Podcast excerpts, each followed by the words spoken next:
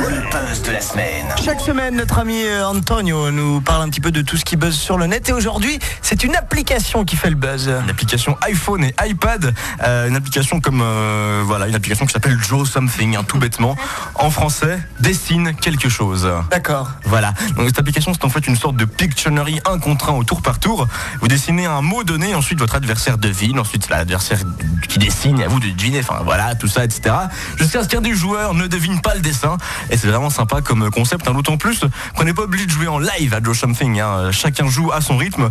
Euh, admettons, Gilles, je t'envoie un dessin sur Joe Something. Si tu le souhaites, tu peux attendre une semaine avant de me répondre. Ah, d'accord. Pas mal, Sympa, ouais. ouais. Donc c'est vraiment l'application euh, vraiment attrayante. Bon, faut savoir dessiner. Hein. Parce que blague à part, pour moi, c'est pas gagné. Enfin, je suis pas très bon dessinateur. Certaines personnes ici pourront euh, le confirmer.